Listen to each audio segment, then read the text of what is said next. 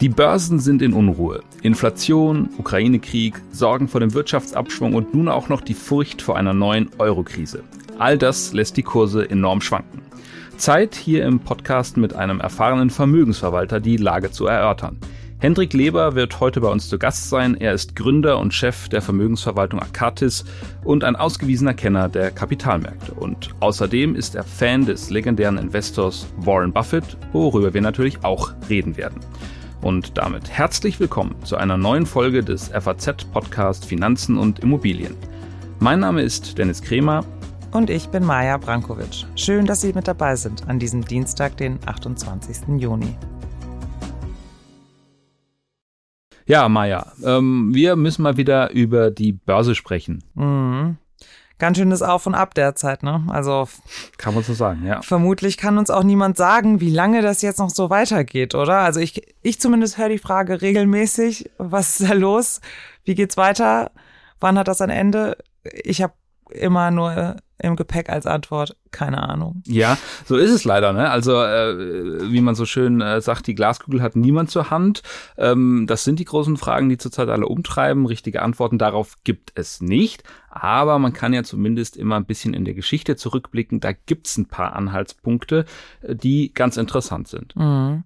Dieser Tage sprechen wir ja viel über den Bärenmarkt. Mhm. Also es bedeutet, dass die Aktienkurse seit ihrem letzten Hoch mehr als 20 Prozent verloren haben. Das war zum Beispiel in Amerika der Fall. Ähm, jetzt hast du die historischen Erkenntnisse erwähnt. Gibt es denn Erkenntnisse dazu, wie es nach so einem Bärenmarkt üblicherweise weitergeht? Ja, also da gibt es ein paar Zahlen. Ähm, eine Zahl ist, dass ein Bärenmarkt im Durchschnitt 450 Tage dauert, also das ist schon deutlich mehr als ein Jahr.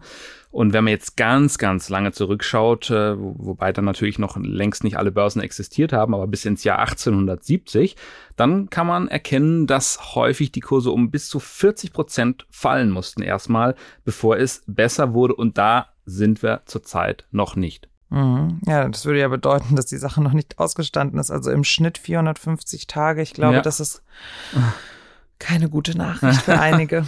ja, ein bisschen Geduld muss man haben. Aber wie gesagt, ähm, wir können ja auch aus der Vergangenheit nicht zu 100 Prozent die Zukunft ableiten. Das wäre ja äh, noch schöner, wenn mhm. das so ginge.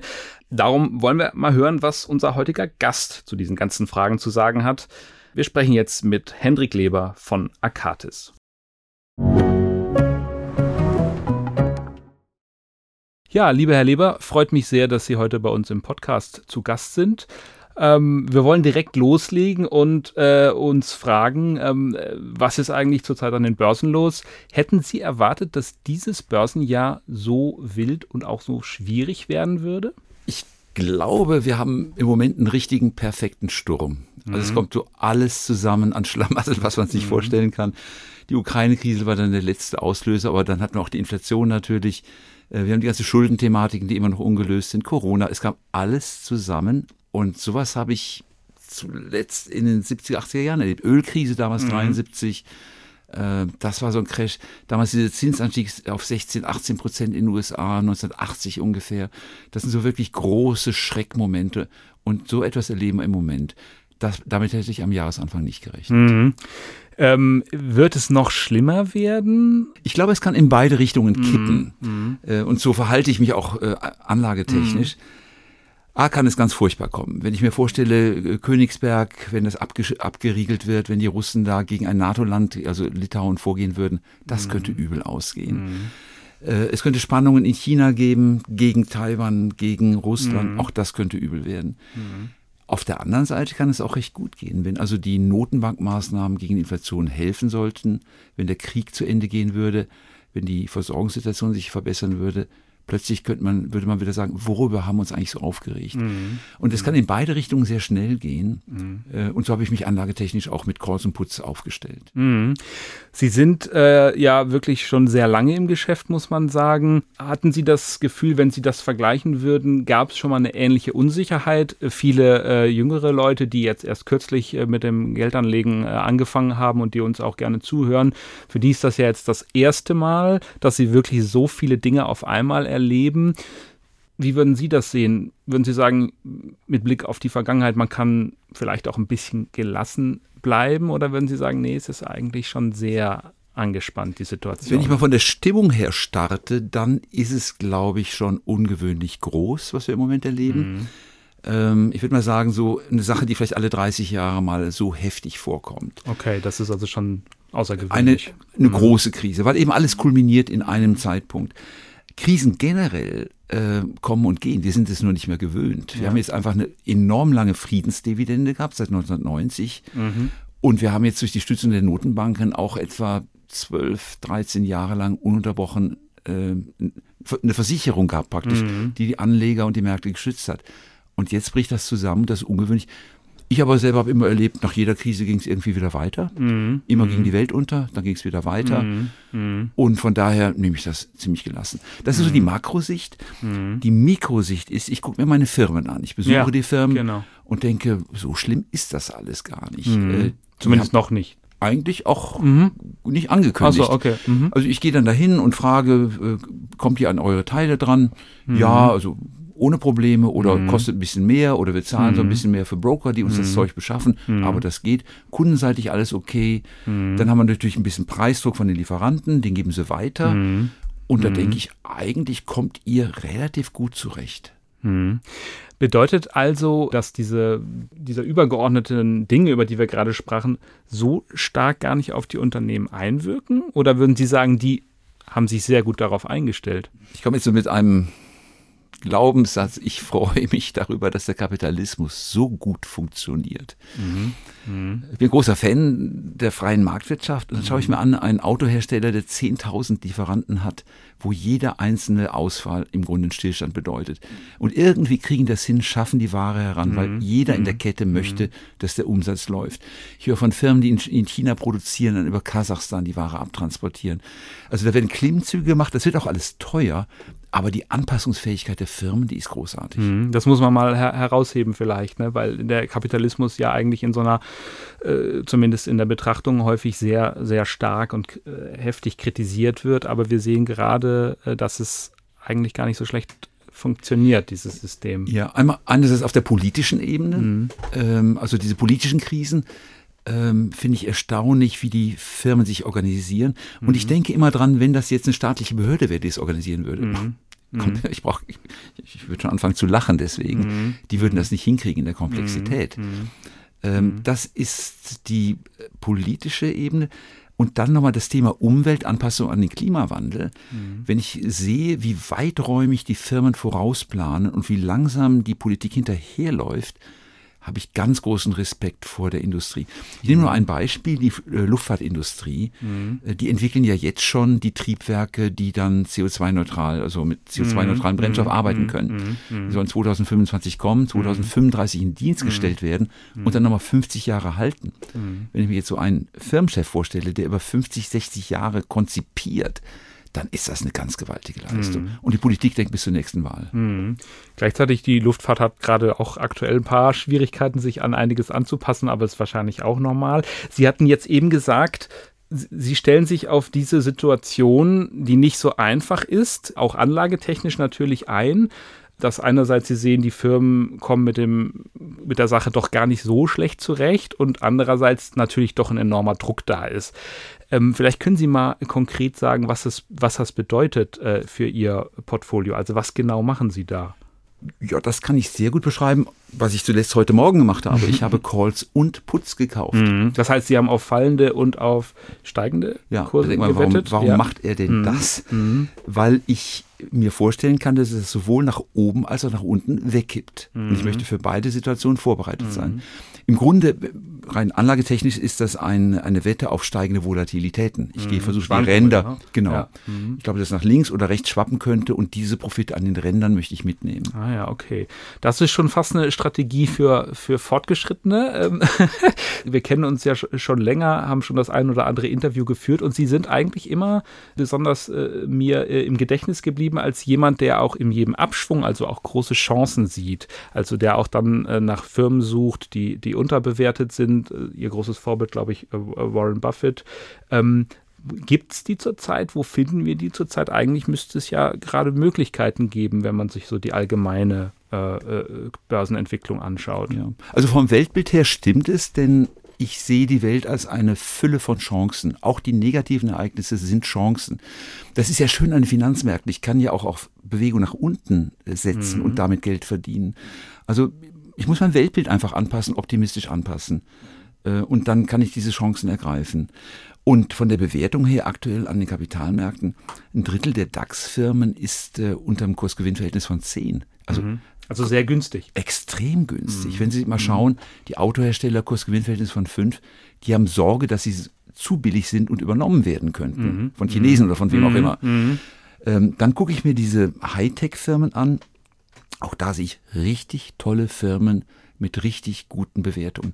Und das liegt daran, dass äh, Hightech nur, nur welche, was, was genau meinen Sie bei Hightech? Äh, Hightech ist A, die ganze Computerwelt ja, okay. und, und mhm. 5G-Welt mhm. und so mhm. weiter. Mhm. Äh, auf der einen Seite, auf der anderen Seite auch die Biotech-Welt, mhm. wo man schwer nur in die Firmen reingucken kann. Mhm. Aber so, Jetzt haben wir zum einen die Termingeschäfte und dann wird einfach da mit so einem ETF oder mit einem äh, Index-Future wird einfach der ganze Sektor rausgehauen. Mhm, mh. Und das ist auch richtig, weil in so einem Nasdaq eben der größte Teil der Firmen kein Geld verdient. Mhm. Aber da sind Perlen dazwischen. Mhm. Und die werden mhm. genauso nach unten geprügelt äh, durch die Indexverkäufe ja. wie, die, wie die schlechten Firmen. Mhm. Und dann schaue ich dahin, ich nehme jetzt noch eine ganz langweilige Geschichte, Diäten, Gewichtsverlust. Sie kennen ja die mhm. Weight Watchers. Und ja. gibt andere Firmen, die das Gleiche machen. Und eine habe ich im Portfolio, die wächst seit Jahren, verzehnfacht in zehn Jahren, mhm. Kursgewinnverhältnis von elf. Ja, mhm. komm, ist doch mhm. geschenkt, oder? Mhm. mhm. Also, also diese, diese Möglichkeiten ja. gibt es gerade. Ja. Vielleicht können wir nochmal, äh, weil viele Leute natürlich die deutschen Werte besonders kennen, ähm, Sie hatten Autohersteller angesprochen. Hm, wie ist da das Chance-Risiko-Verhältnis aus Ihrer Sicht zurzeit? Nicht so doll. Mhm. Äh, generell bin ich bei der deutschen, bei den deutschen großen Titeln ähm, sehr zurückhaltend. Mhm. Mhm. Denn die haben wir ja sehr viel in alten Branchen drin. Mhm. Also eine Versicherung, die ist dann eben 150 Jahre alt mhm. oder, oder, oder, mhm. älter. Die Banken sind immer noch ein Problem mit Cum-Ex und mit allen möglichen Themen. Packe ich auch gern. Die Autoindustrie hat Mühe, mit den Chinesen mitzuhalten. Chemieindustrie hat ein bisschen Sorge wegen der Erdgasbelieferung. Also mhm. querbeet haben wir eigentlich Probleme. Mhm. Wenn man in die etwas kleineren Firmen reingeht, dann wird es richtig interessant. Also die deutschen Mittelständler sind viel spannender als die großen Titel. Und, mhm. und da finde ich mhm. manchmal Perlen. Mhm. Kann man da über ein oder andere auch vielleicht äh, sprechen, im, im, weil Mittelständler sind ja in der Regel nicht alle börsennotiert oder eher wenig. Ähm, ich nehme mal zwei, zwei Aktien, ja, mhm. die, die eine, die mir sehr am Herzen liegt, ist die Sartorius. Mhm. Die ist sehr, sehr gut gelaufen, ne? schon viele, viele Jahre. Und seitdem ich halbiert. Glaube, ah ja, okay, das hatte ich gar nicht mehr auf dem Schirm. Okay, gut. Ja. Sartorius ist, äh, vielleicht können Sie noch mal sagen, das ist ein Pharma. Nee, Nein, meine, also ich, wir haben früher Wagen mhm. gemacht. Ich mhm. dachte immer Wagen mhm. und äh, mhm. mit Gramm und Milligramm und mhm. Mikrogramm und so mhm. langweilig. Mhm. Und dann war ich mal dort und da steht auch wirklich im Eingang eine Waage mit Gummibärchen drin. Mhm. Man nimmt eins raus und sieht, wie die Waage das misst. So dachte ich, nett, äh, brauche ich eigentlich nicht. Und dann gehe ich durch die Fertigung durch. Also man kann nur außen rumgehen, das mhm. Reihenraum. Und dann sind da diese ganzen Bioreaktoren für die Pharmaindustrie. Mhm. Und alle neuen Medikamente werden in diesen Bioreaktoren hergestellt. Alles, was mhm. mit Antikörpern zu tun mhm. hat, wird gebrütet praktisch in, in diesen Bottichen. Mhm. Dann wird es filtriert und zentrifugiert und dann wird dann Pharmawirkstoff draus. Mhm. Reinstraumtechnik. Also, mhm. mhm. und wenn nur ein Gummipartikel da reinkommt, dann ist die Charge verdorben. Mhm. Und was das Schöne ist an der Firma, die wächst einfach. Mhm. Der ganze Markt für diese biologisch hergestellten Arzneimittel wächst um 8% pro Jahr. Und da wachsen die einfach mit, ohne irgendwas zu tun. Und der zweite Effekt ist, normalerweise ist ja Konkurrenz schlecht fürs Geschäft. Wenn so ein äh, biologischer Antikörper kopiert wird nach Ablauf der Patentlaufzeit. Dann kommt mhm. ein zweiter, der auch die gleichen Bottiche braucht. Mhm. Also je mehr kopiert wird, desto besser eigentlich für Sartorius. Ähm, und das Schöne ist auch, die Kunden können nicht weglaufen, denn die Anlagen sind zertifiziert, die kann ich nicht einfach austauschen. Mhm. Sie hatten noch eine zweite äh, Idee eben erwähnt. Äh, oh, ich habe eine Reihe, aber. Das? Ja, ja, aber die, die, Aber gucken Sie sich die Bauindustrie an. Mhm die Bauindustrie ist eine der am schlechtesten gemanagten Branchen überhaupt. Mhm. Das werden die gerne hören, aber woran das liegt das? Auch, das ja. wissen die auch. Auch überlegen Sie doch mal, mhm. die Handwerker, die nicht kommen, die Pläne, die nicht übereinstimmen, mhm. die Teile, die fehlen. Es ist, mhm. es ist wirklich so kann man eigentlich nicht arbeiten. Mhm. Und da gibt es neue Initiativen, eben das heißt BIM, also praktisch äh, so computerintegriertes Bauen. Mhm. Und eine deutsche Firma wie Nemetschek hat die Software dafür. Mhm. Ja? Auch sehr erfolgreich, ja. Ja, absolut, ja. Mhm. Im Weltmaßstab auch erfolgreich. Ähm, und die wachsen einfach mit, einfach mit der zunehmenden Nutzung von BIM. Mhm. Dann gibt es aber, okay, jetzt sind wir bei den deutschen Firmen erstmal. Und ein Klassiker natürlich die Biontech, oder? Mhm.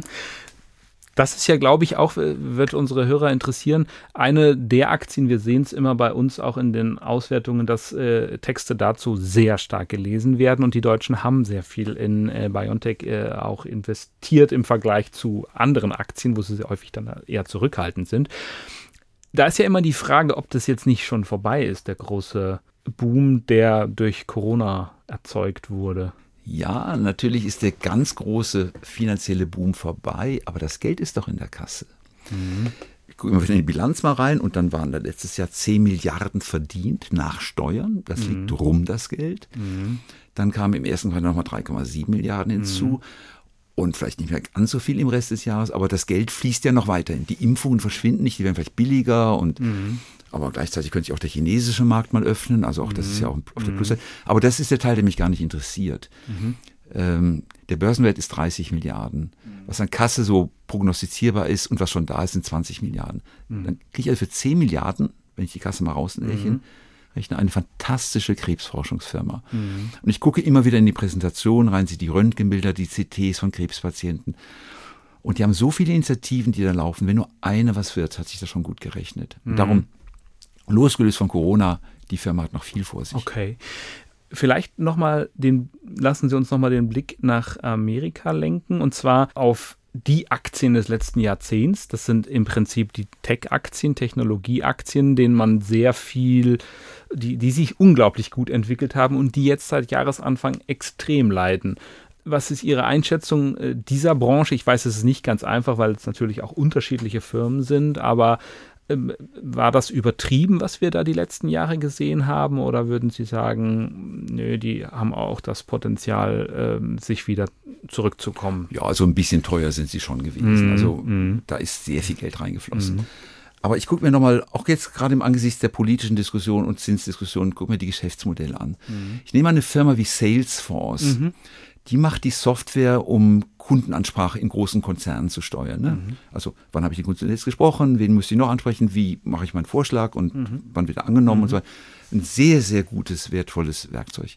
Wenn ich das einmal habe, komme ich ja gar nicht mehr weg davon. Ja, ich gehe dann mhm. nicht mehr zu Karteikarten zurück. Mhm. Das heißt, auf den Kunden kommt mehr und mehr an Volumen hinzu, mehr und mehr an Kosten und er kann gar nicht weglaufen.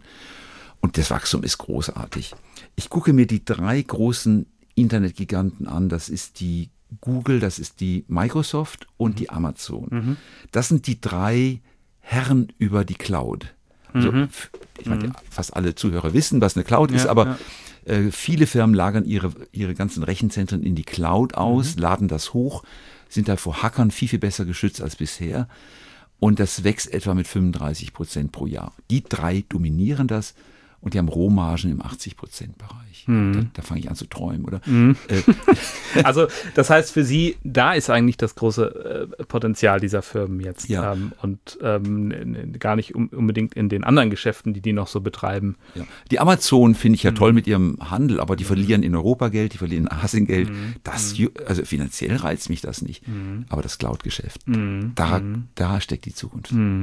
Das bedeutet auch, also dass man jetzt aus Ihrer Sicht diese Aktie Aktie nicht abschreiben sollte. Verstehe ich das richtig? Auf keinen also, Fall. Ja, ja. ja. Mhm. Mhm. Und das sind, wenn ich mir angucke, im Moment, also im ersten Halbjahr, lieben die Anleger alles das, was ich anfassen kann. Die Fabriken und die Maschinen. Wir sagen, das ist was Solides. Mhm. mhm. Aber das Geld wird an den Stellen bei diesen dreien verdient. Mhm. Und da mhm. kommt auch kein neuer mehr rein. Genau, das wäre die Frage. Konkurrenz ist nicht wirklich in Sicht. Nee, ich hätte das nicht so eingeschätzt, aber die, die Marktmacht ist enorm. Ähm, ich hatte mal die Aussage gehört, Amazon und Microsoft beherrschen das und Google versucht da reinzukommen.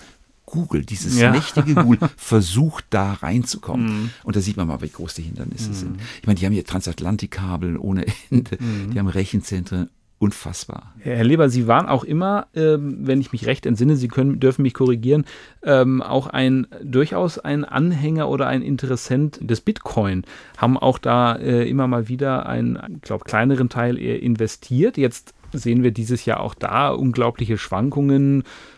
Man ähm, hört wieder einiges, äh, man liest einige Abgesänge auf den Bitcoin. Wie ist da Ihre Einschätzung? Ich bin immer noch investiert seit 2016. Also das mhm. Investment hatte sich mal verhundertfacht, jetzt nur noch verdreißigfacht. Ich habe nichts verkauft seitdem. Ja. Okay. Ähm, und ich glaube, es wird nicht verschwinden. Erstmal, man kann es gar nicht abschalten. Bitcoin kann man gar nicht abschalten. Das läuft praktisch ewig weiter. Ich unterteile die ganze Kryptowelt in zwei Teile. Das ist A, die Bitcoin-Welt, Geld aufbewahren, aber mhm. nicht Transaktionen machen.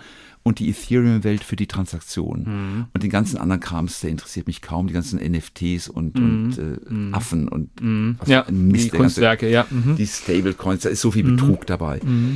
Ähm, auf der einen Seite ich, ich vergleiche das immer mit Gold und meine Frau und ich haben das auch mal mit Gold verglichen. Mhm. Jeder kennt es, jeder weiß den Wert, ist immer welteinheitlich mhm. ein Wert. Ich kann es transportieren. Mhm. Nur einen Goldbarren über die Grenze zu nehmen, mhm. für jemand, der aus Venezuela auswandern möchte, ist ganz schön schwer.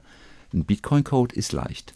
Diesen, den Wert dieser Sache hat man tatsächlich jetzt in dem äh, Ukraine-Konflikt gesehen, wo doch der ein oder andere dann tatsächlich Geld in Bitcoin hatte und das so sozusagen gesichert hat. Ja. Die andere Frage ist ja trotzdem immer noch, ist diese Art, ist dieses Digital-Kryptogeld äh, nicht in, immer in der Gefahr, dass die Notenbanken es verbieten werden oder, äh, oder dass es sozusagen an Glaubwürdigkeit verliert durch das, was gerade passiert? Sie haben angesprochen, dass einige in diesem Umfeld nicht ganz so seriös gearbeitet haben. Und oder dass die Leute vielleicht am Ende sagen, naja, das schwankt so stark, also das tue ich mir nicht weiter an.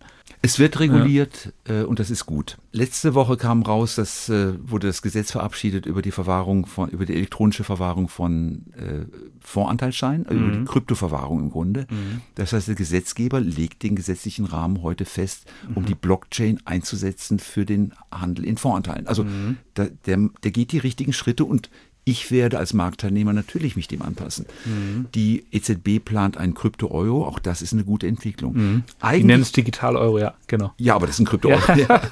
ja. Aber im Grunde ist es doch gut, dass diese unregulierte Welt reguliert wird. Es macht das Leben ein bisschen schwerer, mhm. aber auch gesellschaftsfähiger. Und ich finde das eine gute Entwicklung. Mhm.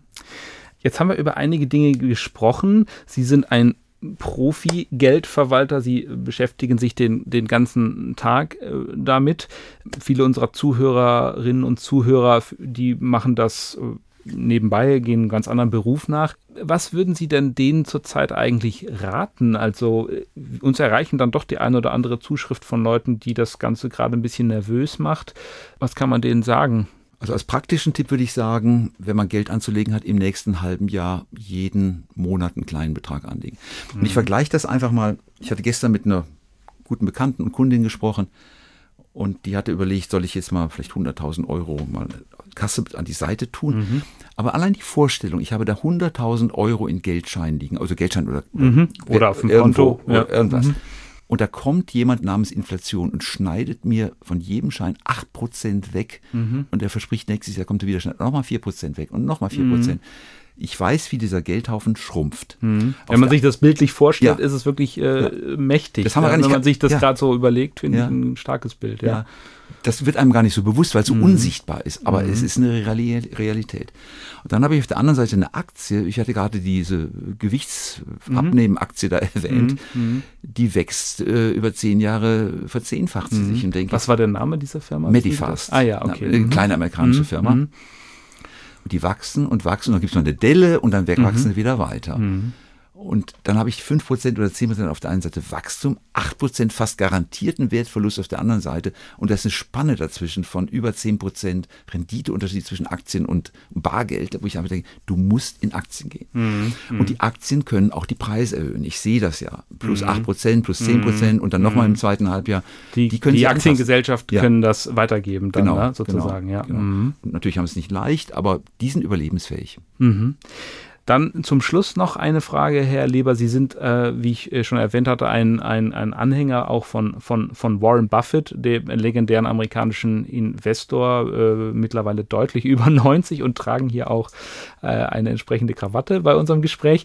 Von ihm kann man natürlich sicherlich eine ganze Menge lernen. Was wäre das, was Sie sagen, das ist für mich das äh, was ich von diesem Mann gelernt habe oder was ich mir versucht habe, ein bisschen abzuschauen oder wo er mich inspiriert hat? Wahrscheinlich die einfachste Schlussfolgerung aus all seinem, was ist, dem, was er geschrieben und gesagt hat, ist, gute Firmen kaufen und lange laufen lassen. Da sind zwei Dinge drin.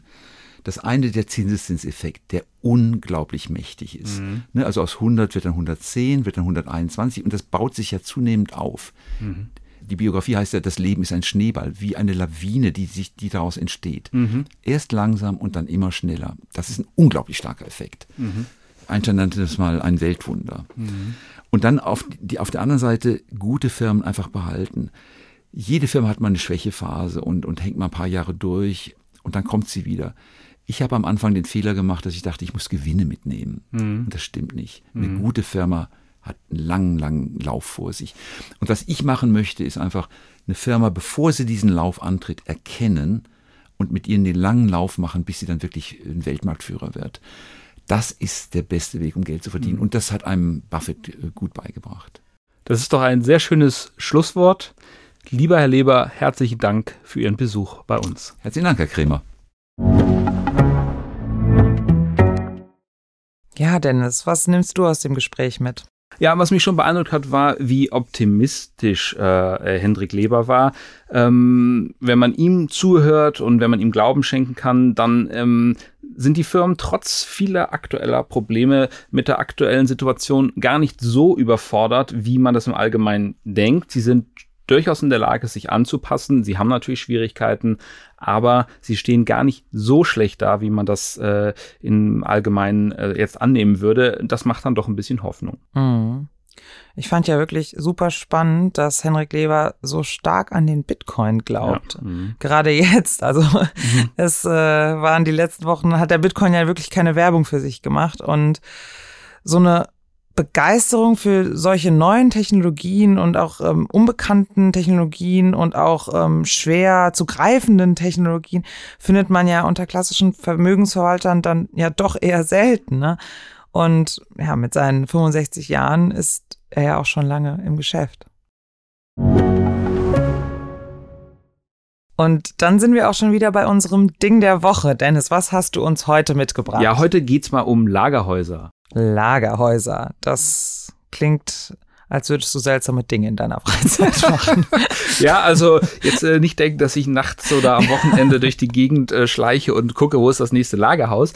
Ähm, tatsächlich bin ich drauf gestoßen äh, während eines Interviews, äh, was ich führen konnte mit äh, Jonathan Gray, dem Chef der Private Equity Gesellschaft Blackstone, eine ziemlich große amerikanische Gesellschaft. Und er hat in dem Gespräch doch ziemlich schlüssig dargelegt, warum es nichts Klügeres gibt zurzeit, als in Lagerhäuser zu investieren. Hm. Ich habe eine Vermutung, woran es liegt, aber ähm, klär mich auf. Warum sollte das eine gute Idee sein?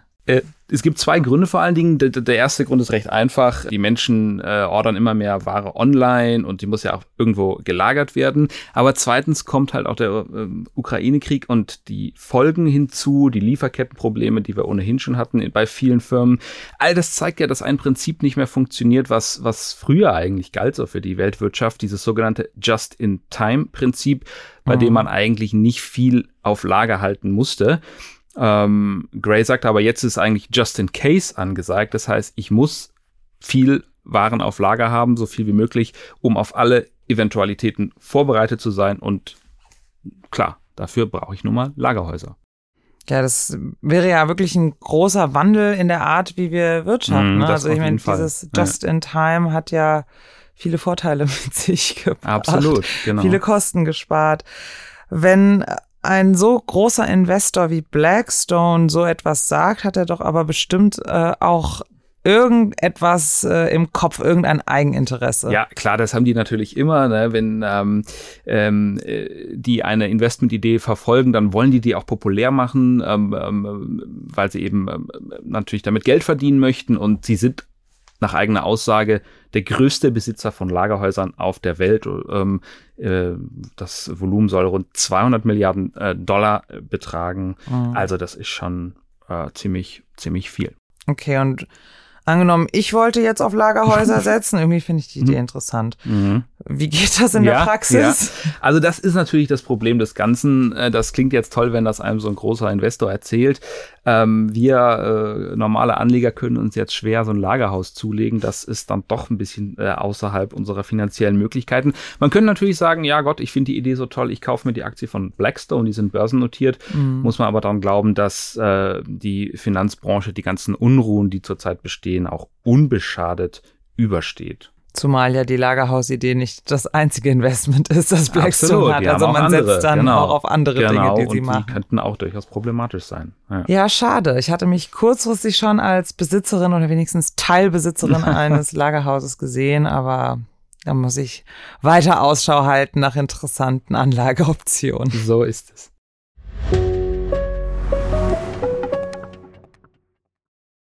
Ja, und das war's auch schon wieder mit unserer dieswöchigen Folge des FAZ-Podcasts Finanzen und Immobilien. Wenn Sie Fragen haben, Themenwünsche oder andere Anregungen, schicken Sie uns eine E-Mail an podcast.faz.de oder schreiben Sie uns auf unseren Social-Media-Kanälen. Wir freuen uns, wenn Sie uns abonnieren und wenn Sie uns weiterempfehlen.